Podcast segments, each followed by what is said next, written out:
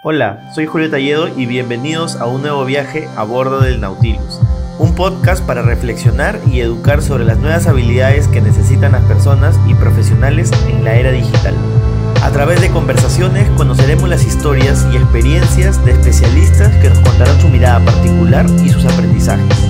Bienvenidos a bordo.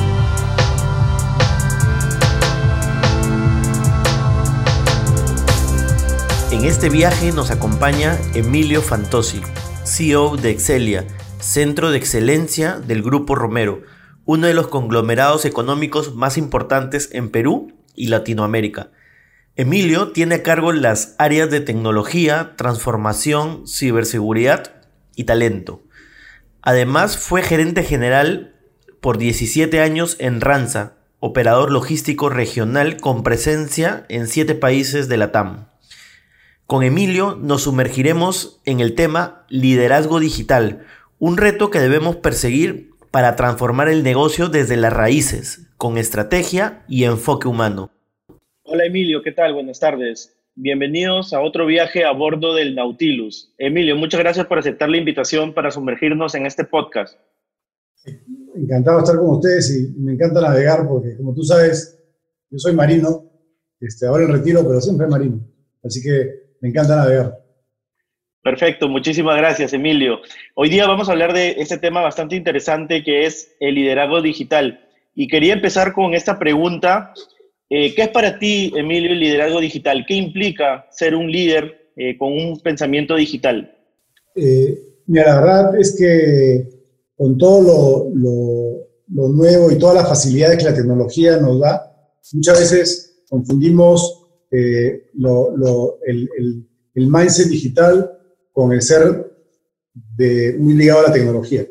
Pero va más allá de la tecnología, va, va implica cómo lo, lo, digital y lo nuevo que te permite la tecnología hace que tu modelo de negocio sea eh, challengeado, la palabra este, que no me gusta usar en inglés, pero sí es retado eh, retado por, por, por nuevas formas de hacer las cosas y uno tiene que tener la, la mentalidad o el, el, la mente abierta para ver por dónde, por dónde viene la competencia, cómo me, me, defiendo y también cómo ataco, o sea, porque cómo no en nuevos modelos de negocio, en nuevas formas de hacer las cosas, tanto para negocios nuevos como para, para ser más eficiente en lo que hago con, usando la, lo digital. ¿no? O sea, es todo un, tema eh, que va más allá de la tecnología, es un tema de, mindset. ¿Y realmente se puede llegar a ser un líder digital? ¿Crees que eh, las personas eh, tienen competencias o, deberíamos tener competencias ya en este momento, luego de haber atravesado la pandemia y, esto que nos ha acelerado muchísimas cosas? ¿Crees que es momento ya de que los líderes, sobre todo los eh, los que lideran organizaciones tengan este, este pensamiento digital? Mira, este, el que no lo tiene ahora está en un grave problema, ¿no? Y hay, hay muchos que lamentablemente no lo tienen. Pero como, como en, toda, en, toda, todo cambio que se va a producir, que se está produciendo o que se estaba produciendo, este, esto lo ha acelerado, ¿no? O sea, el, yo creo que el, el tema de, que los gerentes generales eh, creo que lo hablamos la vez pasada, siempre tenemos que ver tres horizontes a la misma, al mismo tiempo.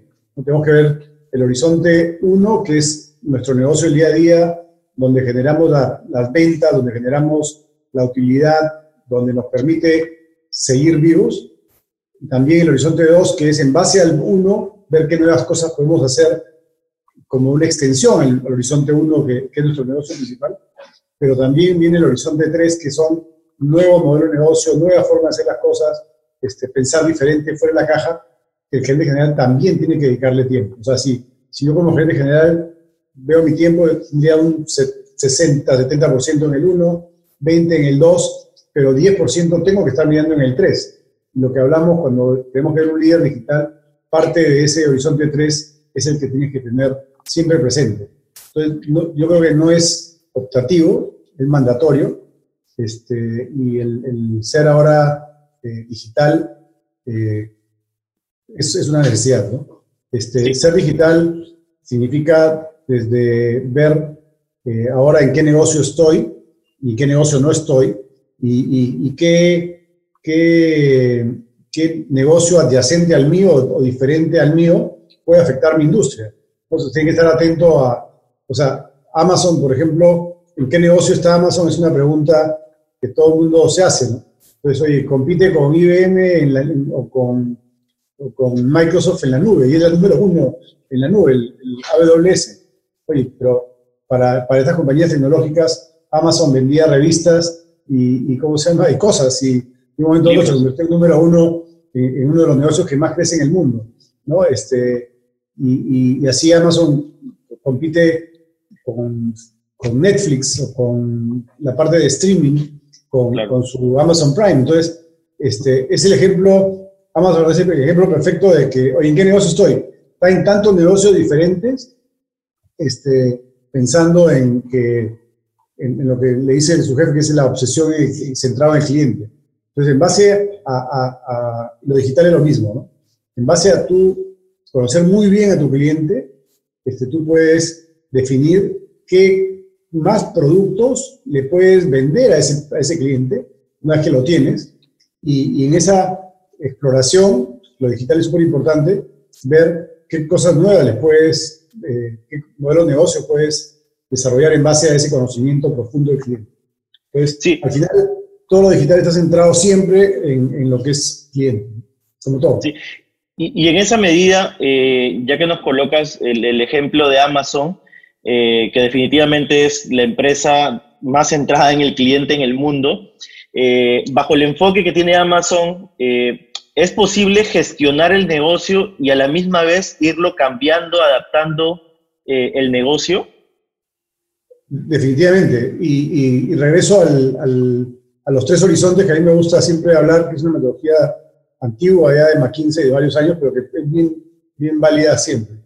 Es, ok, tienes que mantener tu negocio que es el que te da de comer. El core. El core de negocio que te da de comer. Pero ese core de negocio va a cambiar, ¿no? Va a cambiar un poquito en el, 2. Pero también tienes el 3. Entonces vas a tener de repente una división de tu negocio que está más de avanzada y otra está más defensiva, ¿no? Este, pero eso, eso ahí, los consultores le cambian de nombre a lo largo de los últimos, yo tengo 25 años de experiencia este, laboral en el sector privado, y siempre le cambian de nombre y te hablan de ingeniería, de, de, cosas, pero al final es lo mismo, es, oye, ¿qué, qué ¿cómo voy evolucionando? Porque mi negocio per se, con todos los cambios que hay, no se puede quedar igual que, era hace 10 años o, o 5 años, ¿no? Ahorita estamos viendo de que compañías importantes como Electra, por ejemplo, que estaba en un sector electrodoméstico, no tenía e-commerce. Y empezó la, la, pandemia y no, no, tuvo ninguna venta. O sea, ha, decidido cerrar su tema en el Perú. ¿Por qué? Porque él apostó de que la omnicanalidad y todo, todo lo que el mundo habla de atender al cliente en tiendas normales, virtuales, etc. Él, él, apostó a la tienda física, vino la pandemia y ya no, no tenía reacción, no tenía sistemas, no lo pudo ver. Mientras que otras compañías y Posada, que le había estado apostando al tema de e-commerce, ya se había convertido en un, canal importante, ha, volado en ventas para ciertas categorías porque tiene el e-commerce.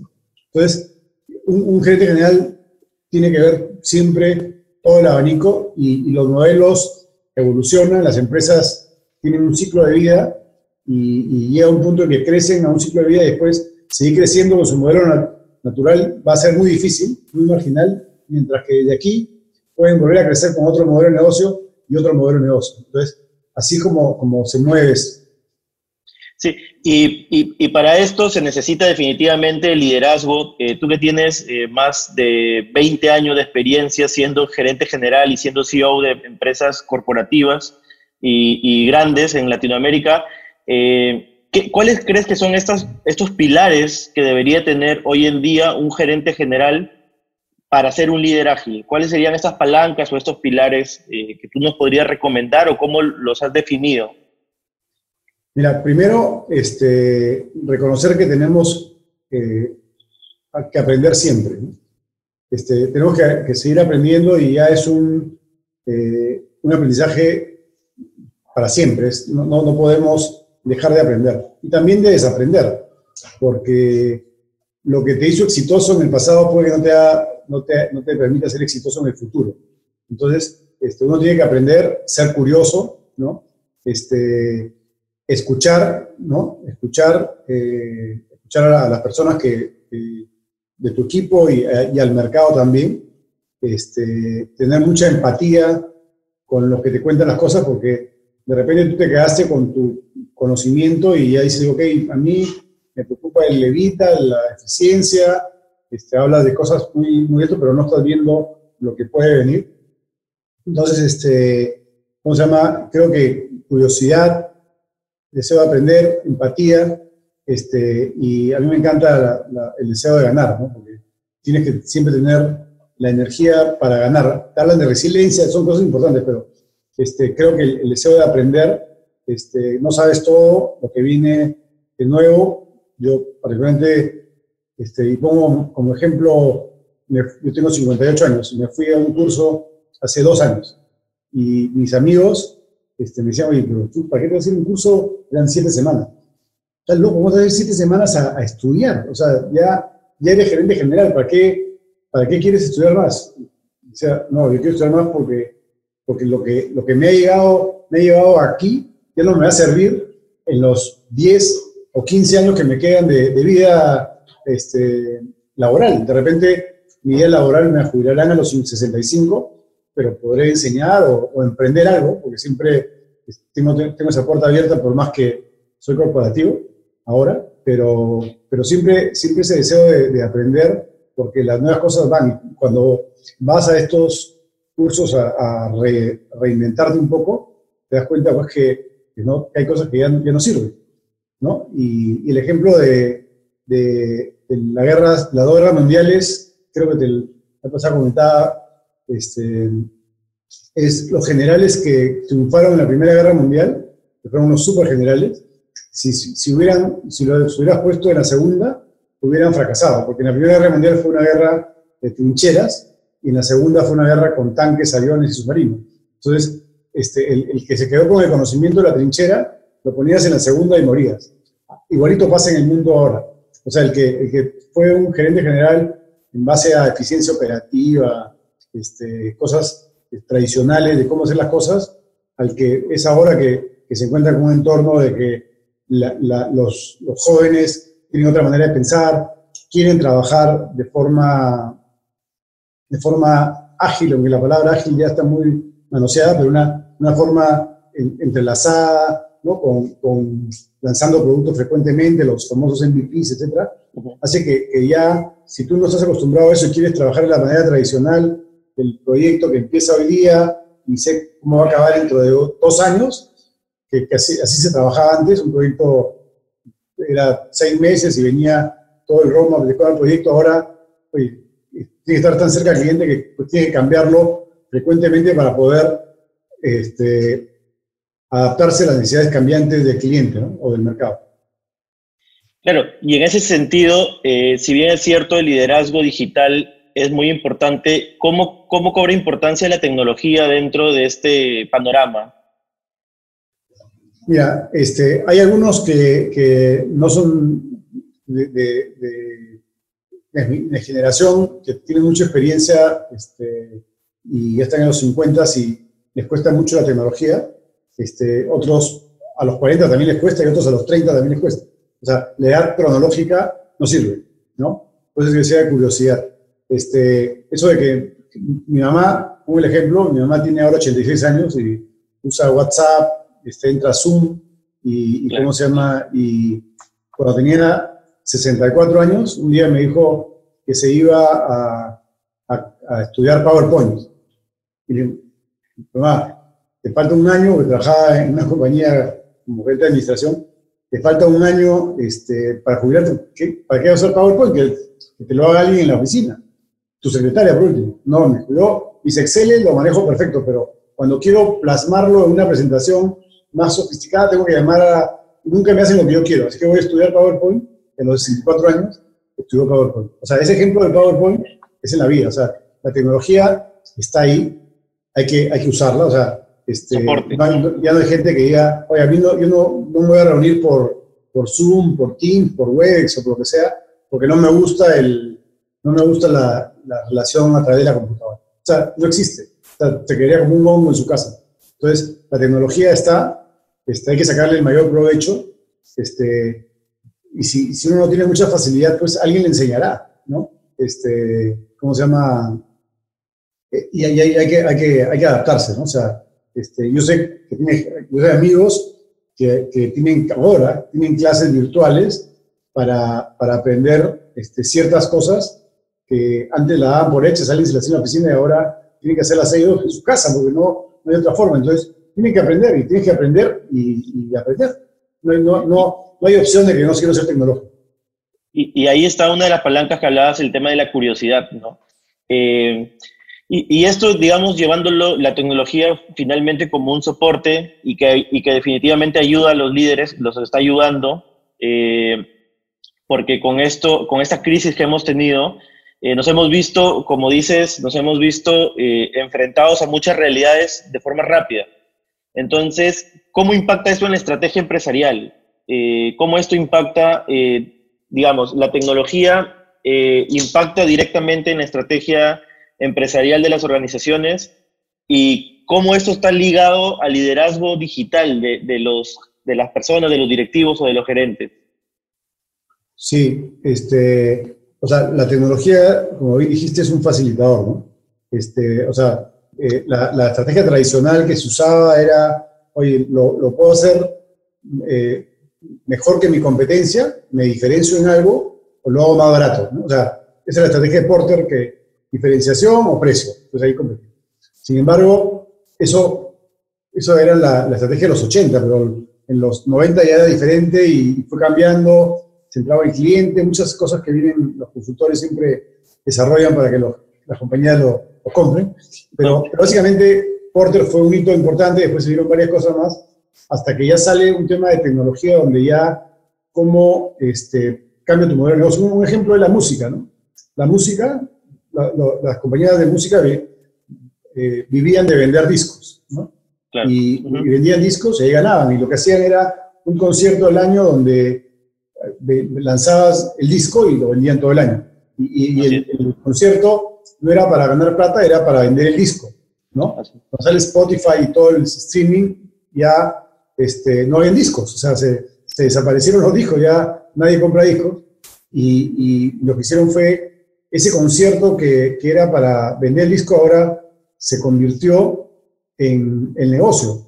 Entonces, por eso tienen a todos los viejos dando vueltas por el mundo, ahora, ahora están fregados, pero todos los conciertos de Rolling Stones se llenó de la gira mundial, esos conciertos que, que venían estadios llenos y, y, y, el negocio y la disquera ya en los conciertos y la venta del disco era muy poquito, la gente fanática siempre compraba, pero una parte de ese mercado grande de, de la disquera se lo llevó lo, lo, streaming, ¿no? Spotify y todas esas.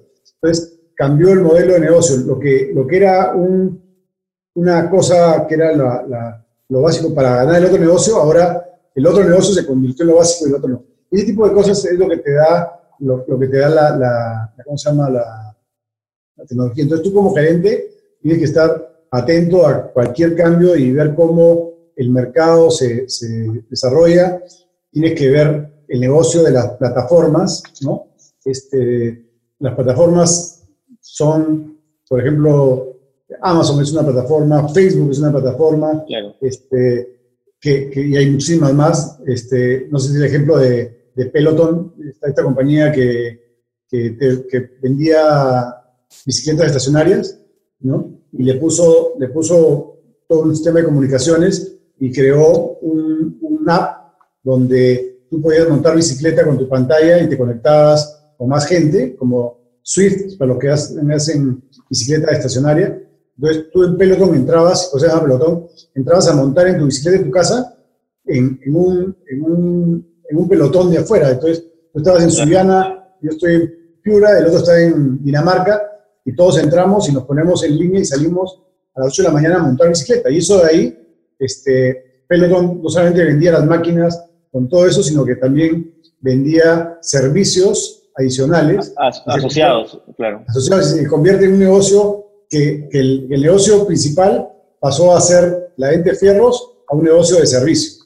Entonces, el tema de plataformas es importante y, cuando tú creas una plataforma, que en el Perú ya hay algunas, este, entran pues compradores, vendedores, gente que hace propaganda, proveedores, todos, y cuanto más gente use tu plataforma, más puedes crecer. Entonces, en el Perú todavía no hay mucha masa crítica, pero sí hay algunas compañías que ya están haciendo negocios de plataforma en el Perú para poder generar más gente. ¿no? Entonces, los gerentes generales debemos estar atentos a ese negocio que no es nuestro día a día natural. Mi negocio natural es Porter, tú le tomas examen a todos los gerentes generales y te recita las cinco fuerzas de Porter. Y en las universidades, cuando vas, todavía te enseñan Porter, ¿no? Como te deberían enseñar la primera media hora de la clase de estrategia y después los siguientes tres meses enseñarte otra cosa, ¿no? Exacto. Llegando al negocio de plataformas. Acá algunos se quedan en Porter un tercio del curso, cuando ya debemos estar mirando qué negocios de, plataformas hay, ¿no?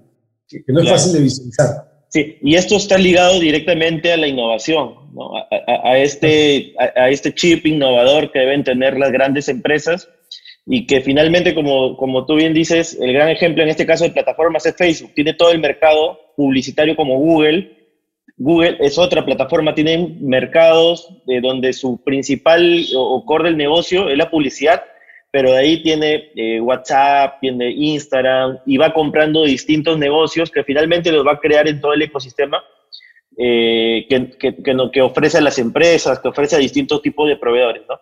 Y esto tiene que ver mucho con la innovación. ¿Cómo diseñamos una organización para la innovación? ¿Se crea? ¿Tenemos que trabajar? ¿Viene desde arriba? ¿Cuál, cuál crees que es el, el, camino?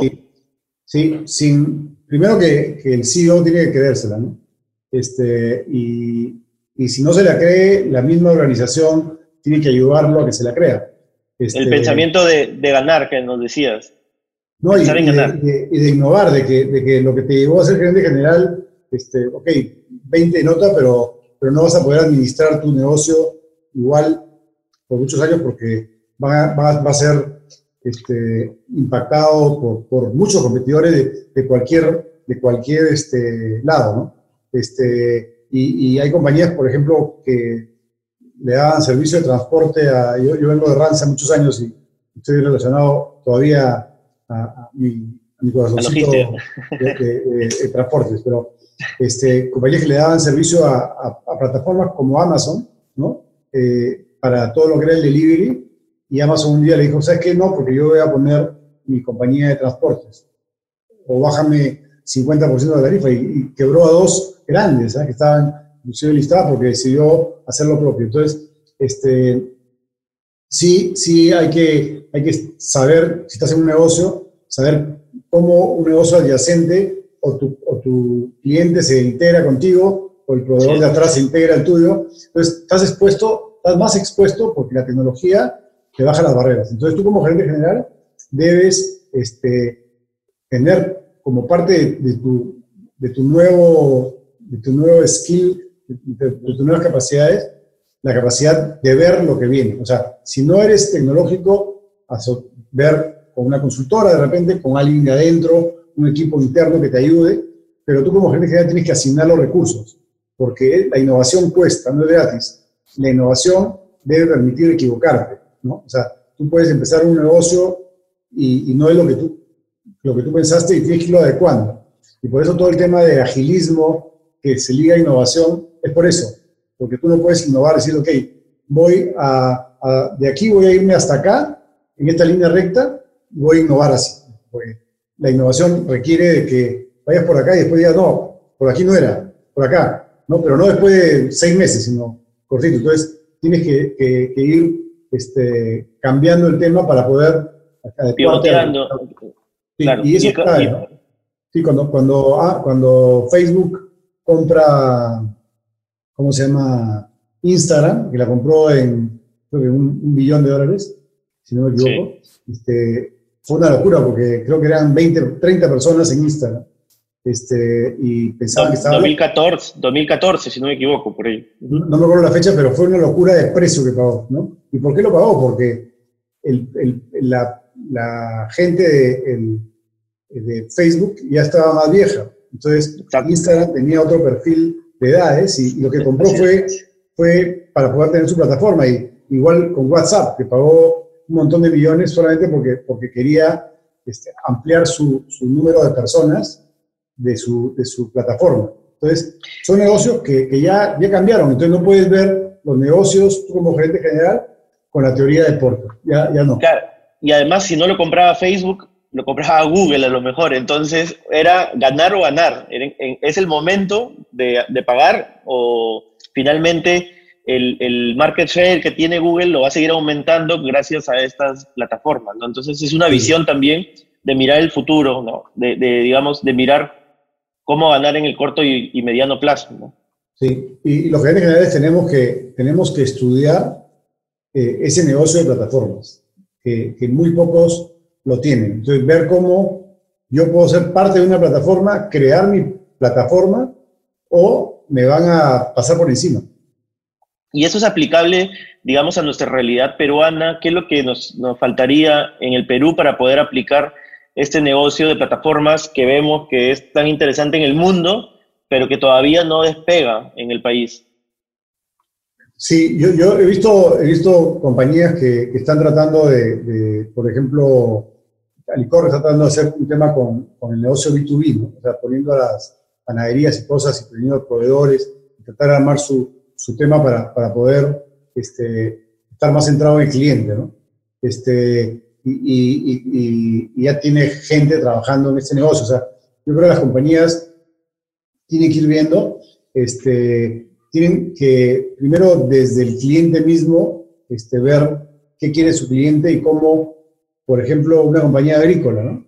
Este, la compañía agrícola normalmente tiene un campo de hectáreas y, y, al costado puede tener otros agricultores y tú puedes tener tu fábrica en el medio. Entonces, okay, tú le puedes, le puedes comprar a los demás productos para tu fábrica, pero esos, esos vecinos tuyos compran fertilizantes. Entonces, si yo tengo una plataforma donde en esa plataforma entran los vendedores de fertilizante y, y por, por la economía de escala entran muchos agricultores a mi plataforma, mi negocio ya no es el agrícola, sino es la plataforma.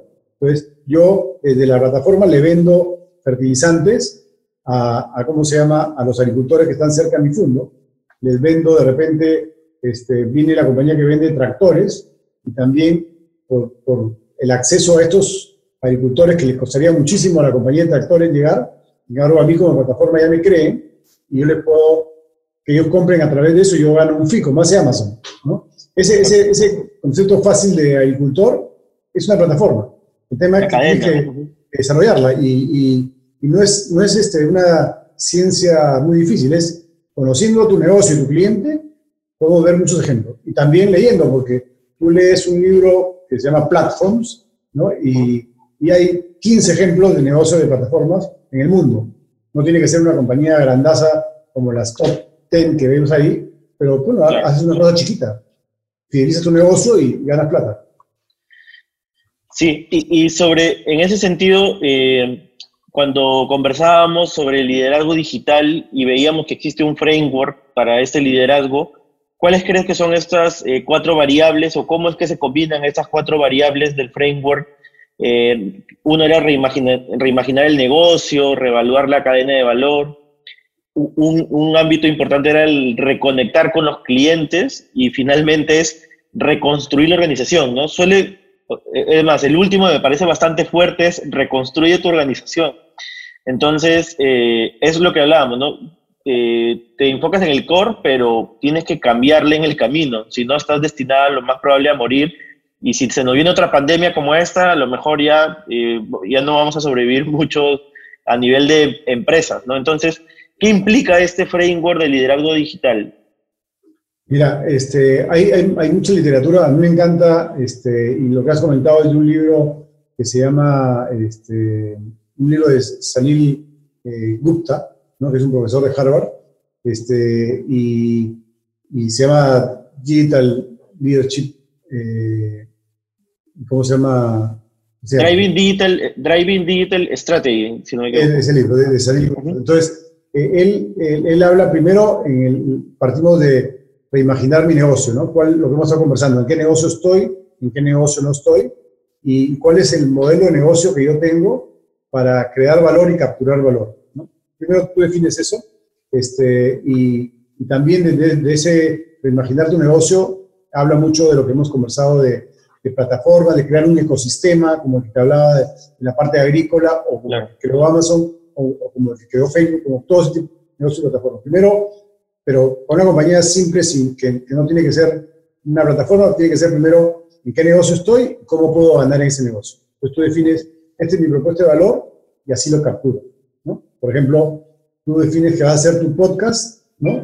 Y, y cómo se llama, y, y por ese podcast, tú cada vez que acceden, te van a pagar un fee, o dices, no, ok, yo voy a hacer mi podcast gratis, pero me voy a hacer conocido como Julio Talledo y, en el futuro voy a poder vender mi experiencia, mis contactos digitales en otro negocio. Pero tú defines cómo, cómo es tu propuesta de valor y cómo lo capturas. Puede, puede que sea gratis o, o, o, lo, que, o lo que hace eh, compañías que te dan el, como un costo free, ¿no? Si no pagas nada. Claro, el premium, ¿no? Cuando te acostumbras, lo pagas, ¿no? El, Exacto. ¿Cómo se llama? Yo corro este, y, tenía el podcast, ¿cómo se llama? El Spotify gratis, ¿no? Porque un amigo me dijo, no, gratis. Yo corría y cada 25 minutos me parecían 5 minutos de propaganda. ¿Cuánto pagas al mes? 8 dólares. No, pues pago mis 8 dólares. Pero, claro, pero ya exacto. fue gratis. Esa es la forma de propuesta de valor, capturar valor. Una vez que tienes todo eso, tienes que ver, oye, mi, cómo está mi, mi cadena de, mi, modelo de operación. ¿no? ¿Cómo cadena de valor. Mi cadena de valor, cómo, cómo opero, pero con, de una forma, tengo activos propios, tengo alquilados. Esa es la segunda parte de la cadena. Ahora, en esa cadena de valor se habla mucho ahora de la omnicanalidad. De hecho, que muchas empresas han pagado, lo que tú comentabas al inicio del podcast, han pagado el precio de no haber decidido ser omnicanales. Y esto pasa mucho, nuevamente, por el tema que nos lleva hoy día sobre el liderazgo digital, ¿no? Esa visión de tener y de tener la palanca digital que ya hemos visto, y como Emilio tú ya lo has dicho bastante claro, no significa ser tecnológico, significa apoyarse en la tecnología, pero es ser más estratégico que tecnológico. Entonces, eh, como te comentaba, es la estrategia unicanal que tiene que tener la, la, organización. Sí, este, la tecnología lo que te debe, ampliando lo que te he dicho, la tecnología lo que te debe ayudar es a eh, permitir mejorar tu relación con el cliente. Si tú lo ves así, te va a ir bien. ¿no? Si tú este, quieres hacer la tecnología porque quieres tener lo último de SAP, ¿ya?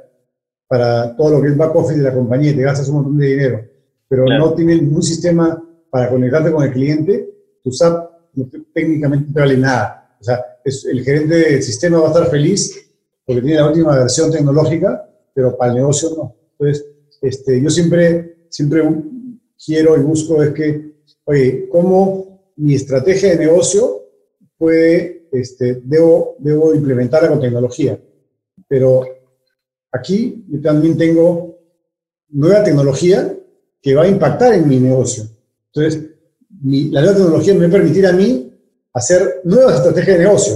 Entonces, no solamente es eh, la estrategia, tecnología, sino es tecnología disponible, digital que hay, cómo impacta en el modelo de negocio, que es lo que hablábamos al comienzo, es cómo impacta en mi modelo de negocio. Entonces, la tecnología es un facilitador este, para acompañar al cliente, o sea, este, facilitarle todo al cliente. ¿no? Por ejemplo, los ejemplos de, que, que, sea fácil para el cliente entrar, ¿no? Este, ¿cómo se llama? Te dicen ahora, oye, eh, ahora que es digital todo, que ya no hay papeles, este, para presentar un, tus gastos de seguro, eh, a, ¿cómo se llama la compañía de seguros? Tienes que entrar a la página web. Bueno, entra a la página web para meter tus, tus gastos de seguro, tienes que tener un PhD en tecnología para poder, para que te funcione, porque es tan difícil de usar que al final este, no, no, no, no enganchas al cliente y ahí entramos al tercer punto de reconectar con los clientes, ¿no? Eh, que básicamente es entender al cliente. Sí, y no solamente entender al cliente que, que, es para sobrevivir ahora y hace 100 años, sino también cómo, cómo no se va, ¿no? Este, cómo se queda, cómo lo retienes y cómo también este, tienes nuevos clientes. O sea, ahora este, siempre, siempre la venta B2B, este, sobre todo en el Perú y en los países latinos, este, había una relación personal. O sea, si yo te vendía cualquier servicio B2B, te invitaba a almorzar, ¿no? Este, se establecía una relación personal, además de la técnica, y ya, ya, era una relación de, de, colaboración, y, pero ahora ya no hay invitadas a almorzar. Entonces, este, ahora, si no tienes esa relación antes, ¿no? es difícil que te escriban por mail, oye Emilio, quiero juntarme contigo para venderte tal cosa. O sea, tengo 18 mil, ¿no? Mientras que, mientras que lo que está pasando ahora es que, oye, hay un amigo mío que, que me conoce, me dice, Emilio, quiero presentarte a Julio porque tiene un producto bueno, como yo tengo relación con el otro, entramos y ahí entra. Entonces, esa nueva forma de adquirir clientes y de vender B2B, la tecnología es perfecta. Pero si tú no usas Zoom o no quieres usar Zoom o no te sientes cómodo con la tecnología Zoom, y ya pierdes esa relación, ya pierdes la forma de adquirir nuevos clientes. Hay que usar la tecnología apropiadamente. Claro, y, ahí también eh, justo leía uno de los eh, artículos de McKinsey también que hablaba del marketing moderno y justo hablaba de uno de los chiefs que tienen que tener las personas, los marqueteros y los estrategas es la data, ¿no? Eh, pensar en data que está relacionado con lo que comentas, con la tecnología y con los clientes, para poder saber cómo se comportan, para poder retenerlos, que finalmente lo que comentas es lo más importante, necesitas tener mucha data y el gerente general, el líder, necesita entender la importancia de la data y cómo manejarla. Sí, este, tú hablaste hace rato de, Google y, el líder en, publicidad, ¿no? Este, tú, eras, muy chico todavía, pero el líder de publicidad por lejos era Yahoo, ¿no? Claro. Y, Yahoo casi lo vende en no sé cuántos millones de dólares, este, y Yahoo vendía, entonces tú comprabas publicidad, te salía un banner con publicidad. Y, Google cambió a hacer clic y tú pagabas de acuerdo a los clics que hacían. Y la gente de Google, siendo muy tecnológica, muy todo, este, no se dio cuenta de que el otro estaba usando mejor su data para, para ¿cómo se llama? Los algoritmos. El negocio. Cuando se dio cuenta, ya Google lo había pasado y Google, este, la anécdota es que los dueños de Google fueron a Yahoo a venderle porque no levantaba. Y después lo cambió y por Yahoo le vendieron, creo la compró Microsoft en nada, ¿no? Así es. Este, porque no, no usó la data que él tenía, ¿no? Y, siguió vendiendo su publicidad de la manera tradicional, mientras que el otro, utilizando bien la data, innovó, ¿no? La data es clave, o sea, este, sin, sin data no te vas a dar cuenta, ni siquiera sin usar data puedes ser una compañía de B2B y hacer un montón de propuestas a clientes y tu ratio de, ganar es bajísimo. Entonces, entonces, que usar la data apropiada para ver, en el caso que te ponía de ejemplo de, cerrar negocios, cuántos de los negocios que tú has presentado propuestas te han salido satisfactorias o no y por qué perdiste. Entonces, si no tienes eso, vas a tener todo un área comercial grandota mandando propuestas, pierdes y ni siquiera sabes por qué perdiste. Entonces, la data es clave. El que no maneja data ahorita está muerto. Sí, así es. Y este cuarto y último pilar de este framework del profesor de, Harvard que habla sobre la reconstrucción de la organización, eh, habla también de las habilidades que tienen que tener los gerentes generales de acuerdo a, para, tener esta visión de futuro y esta visión de, de, tener una organización más cada vez más digital, ¿no? que finalmente nos va a permitir sobrevivir y ahora más que nunca, ¿no? Toma más fuerza esto, este liderazgo digital ahora más que nunca. Entonces, eh, reconstruir la organización, ¿qué significa? ¿Es ir eh, matando la organización como tradicional y, ir construyendo una organización más digital? ¿O qué, qué, podría significar este, este, este cuarto pilar del liderazgo digital? No, te dicen, o sea, yo soy enemigo y mi experiencia personal este, eso de que lo, viejo es malo y lo nuevo, y lo nuevo es bueno. Este, el, mundo, el mundo es físico y digital, Entonces, este, tienes, que, tienes que adecuar tu, organización a, los nuevos tiempos que vienen y, buscar que trabaje mejor. Entonces, este, algunas, algunas áreas este, tradicionales tienen que cambiar para poder seguir siendo vigentes, ¿no? Y, adecuarse a lo que viene. Este, no, no es cero o uno, ¿no? Es que el mundo ya es un mundo híbrido, ¿no? Entonces, este, puedes tener cosas, este, cosas tradicionales, pero ya con, con nuevas capas y sobre todo con, con, los líderes, no solamente gente general, sino los líderes en general, teniendo en cuenta, teniendo skills para poder ver qué pasa en el mercado, cómo impacta mejor, cómo lo hacen más rápido, cómo evoluciona más rápido. Y, ese, ese skill que, que le voy a llamar digital o ágil o lo que tú quieras llamar, es la nueva forma de trabajar también. O sea, las mesas abiertas donde interactúan de varios departamentos para poder lanzar algo más rápido y trabajar diferente que los silos tradicionales donde acá estaba finanzas, acá estaba operaciones, acá estaba marketing, acá estaba todo. Ahora la mesa de trabajo es para lanzar un producto, están de todos. Entonces, esa, esa nueva forma de trabajar este, que empezó con el área de sistemas, porque todo lo que es el manifiesto ágil empezó un sistema, pero ya abarcó todo y ya este, es mucho más fácil trabajar en, conjunto. Ahora el tema digital, el tema de, esta pandemia ha hecho que, por ejemplo, yo tenga reuniones mucho más eh, frecuentes con más gente. ¿no? O sea, antes que de repente te juntabas con, con un grupo de personas porque físicamente en una reunión de 5, 8 en una, una sala, ahora puedes tener 15 escuchando lo mismo y, todo el mundo interactúa. Entonces, eh, ya, ya, ya cambió hasta la forma de trabajar. Yo creo que las, las organizaciones no es que el, diseño cambie, este, pero que el, ámbito de control tuyo como gerente general puede ser mayor, ¿no? Porque, o ser más vertical también, puede aplanarse la organización porque la forma de trabajo van, van cambiando, ¿no? Sí, y digamos, pa para ir terminando, ¿cuál estos son estas habilidades que, por ejemplo, tú como gerente general eh, requerirías del de, de equipo de líderes que te acompañan en la organización? Porque se habla mucho también de la inteligencia colectiva en estos eh, últimos años, ¿no? Entonces, ¿cómo, cómo es, ¿cuáles deberían ser estos skills eh, duros y blandos para que, para que la organización se vaya transformando cada vez más? Sí, este, primero creo que lo más importante es como líder autoconocerte, ¿no?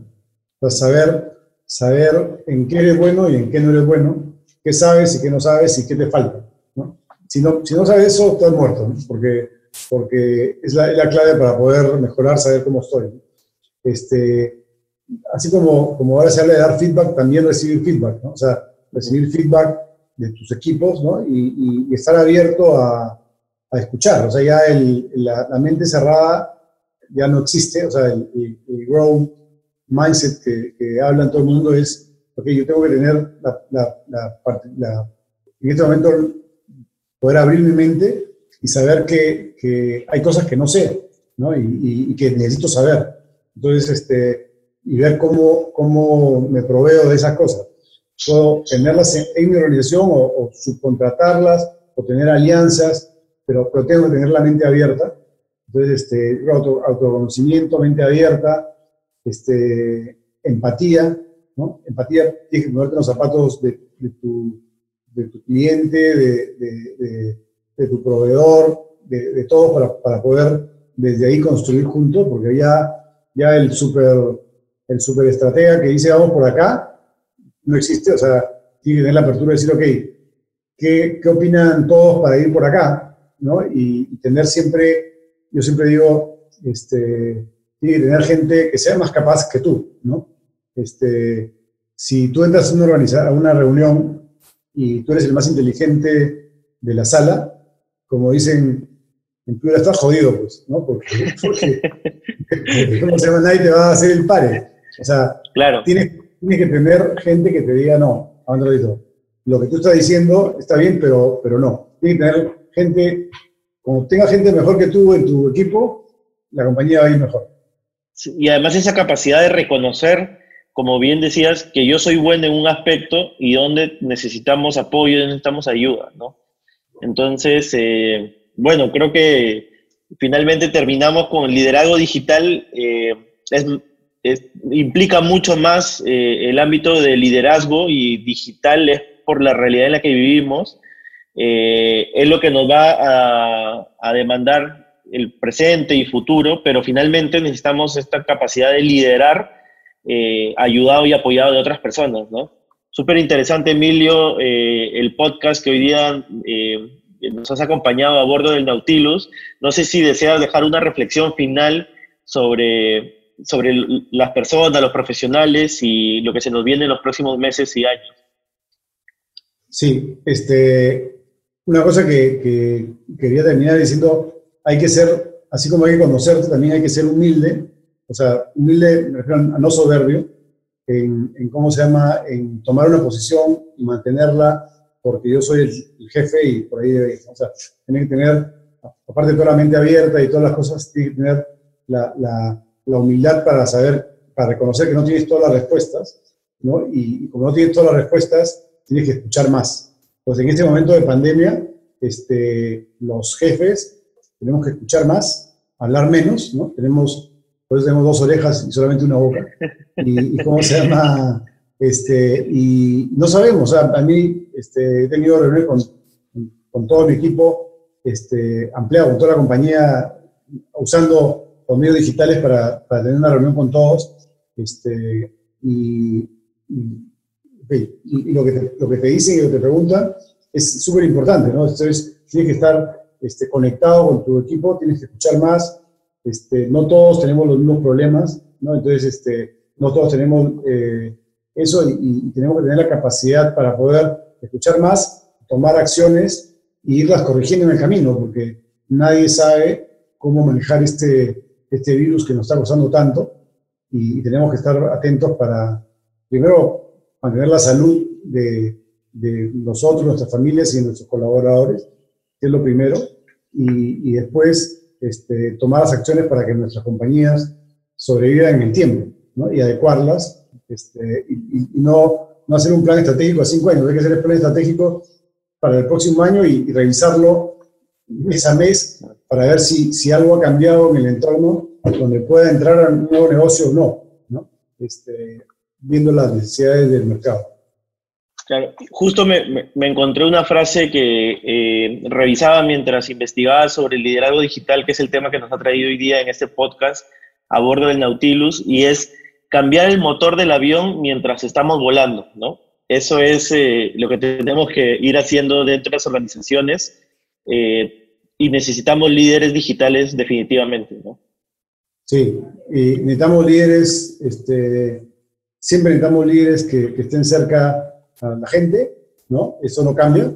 Este, en los últimos 300 años, los mejores líderes son los que están en contacto con la gente, ser humanos. Ahora, en esta cultura hay que ser más humanos todavía este, y, dispuestos a, a aprender. Y, como el Nautilus navega, pero no, no es, este, no es, de, no es de, la, de, la, Marina, este, acordarse siempre que que los, los, almirantes de la Primera Guerra Mundial no hubieran triunfado en la Segunda. Este, el Nautilus, este, por más que, que, el Nautilus tenga muchos años, tiene que reinventarse siempre para poder seguir navegando bien. De todas maneras, muchísimas gracias Emilio por estar hoy día con nosotros en Verne Future Mindset. Un abrazo, nos estamos viendo. Gracias, gracias Julio, un abrazo para todos. Chao.